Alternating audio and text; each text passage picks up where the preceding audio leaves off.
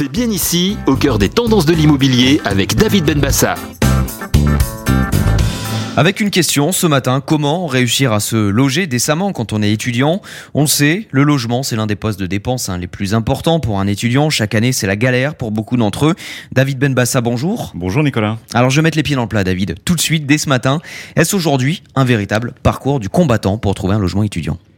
Mais oui, Nicolas, comme chaque année, c'est toujours aussi compliqué pour les étudiants et pour leurs parents de trouver euh, le logement idéal. Ils sont de plus en plus nombreux.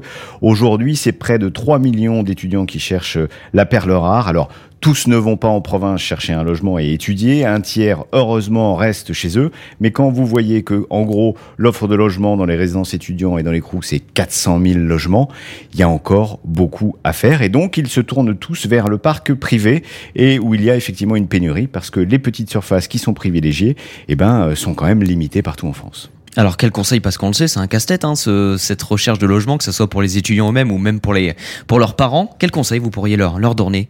Le premier conseil, c'est de s'y prendre très tôt, dès les résultats du bac, dès les résultats de parcoursup, ne pas perdre de temps, constituer son dossier, c'est très important. Faut qu'il soit complet, bien organisé avec l'ensemble des justificatifs et se projeter très rapidement sur le lieu euh, et la ville de l'étudiant et aller voir forcément les professionnels de l'immobilier pour trouver le bien idéal. Anticipation, c'est le maître mot. Merci beaucoup David Benbassa pour euh, ces précisions. C'est bien ici, c'est fini pour aujourd'hui. Vous pouvez retrouver le podcast évidemment sur notre site radioimo.fr et puis sur tous les agrégateurs de podcasts. Et puis si vous voulez des informations encore plus en précision, c'est le site Le Réflexe de Bien Ici, bienici.com. Merci beaucoup David Benbassa. Merci Nicolas. À très vite. À très vite. C'est bien ici, au cœur des tendances de l'immobilier avec bienici.com.